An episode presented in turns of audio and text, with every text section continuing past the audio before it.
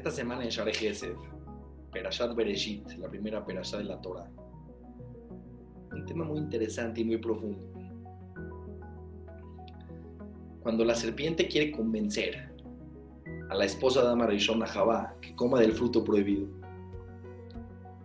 ¿cómo la Torah nos describe que la quería convencer?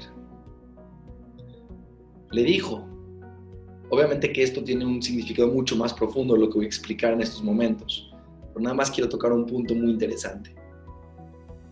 Dice la Torah así, el fruto, el fruto era un fruto que se veía hermoso a, a la vista. Vino la serpiente y le dijo, imagínate, ¿qué es lo que vas a sentir cuando comas este fruto? Imagínate lo que te va a pasar cuando comas este fruto. Si Dios no quiere que comas el fruto, es porque es algo maravilloso, es algo impresionante. Jugó con la imaginación de Jabá. La llevó a niveles espirituales. Que se creyó Jabá que comer del fruto era lo máximo que existía en el mundo. Y que ella, si no comía del fruto, pobrecita de ella, pobrecita de su vida, ¿Qué va a hacer sin ese fruto prohibido? Cuando el Yetzer fue contratado por Dios para incitar a las personas a hacer cosas prohibidas, le dijo el Yetzer a Dios, dame una herramienta, dame una herramienta para pelear contra las personas.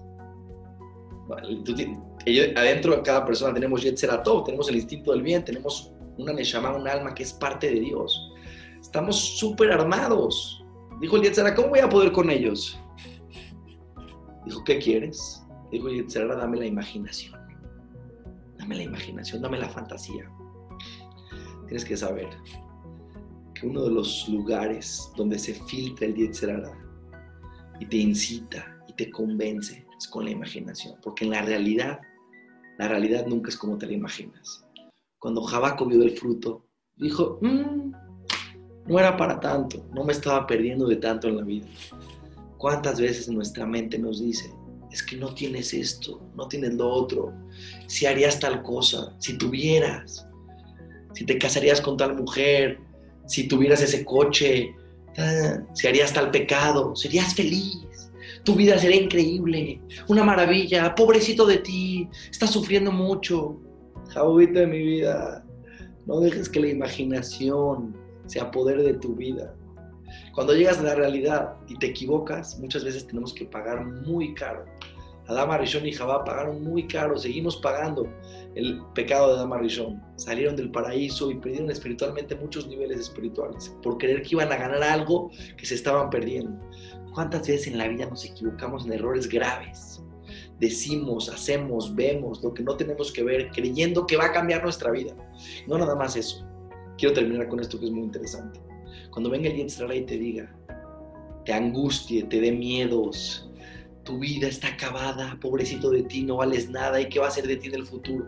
Cuando sientas que el Yetzirah se está metiendo con la imaginación, regrésate al presente. La única manera de pelear contra el Yetzirah es estando en el presente, en el aquí, en el ahora. Por eso dice la Gemara, que la arma más fuerte que hay contra el Yetzirah es estudiar Torah. Porque cuando la persona estudia, no le queda de otra más que reflexionar, reflexionar y pensar sobre ideas profundas, sobre ideas sabias. Y cuando la mente está ocupada en pensar en ideas profundas y sabias, automáticamente la imaginación ya no está en eso. Ni en los miedos, ni en las angustias, ni en el futuro, ni en lo que estás perdiendo, ni en lo que no estás perdiendo. Estás aquí, estás ahora, y estás conectado con la Kedushá de la Torah, que eso hace que el día se salga de tu vida.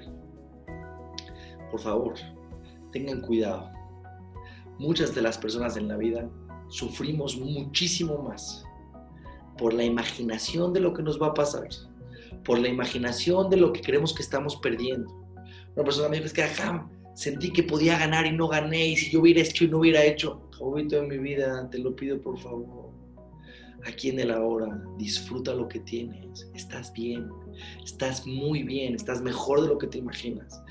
No necesitas todo eso que el Yetzirah te hace creer que necesitas.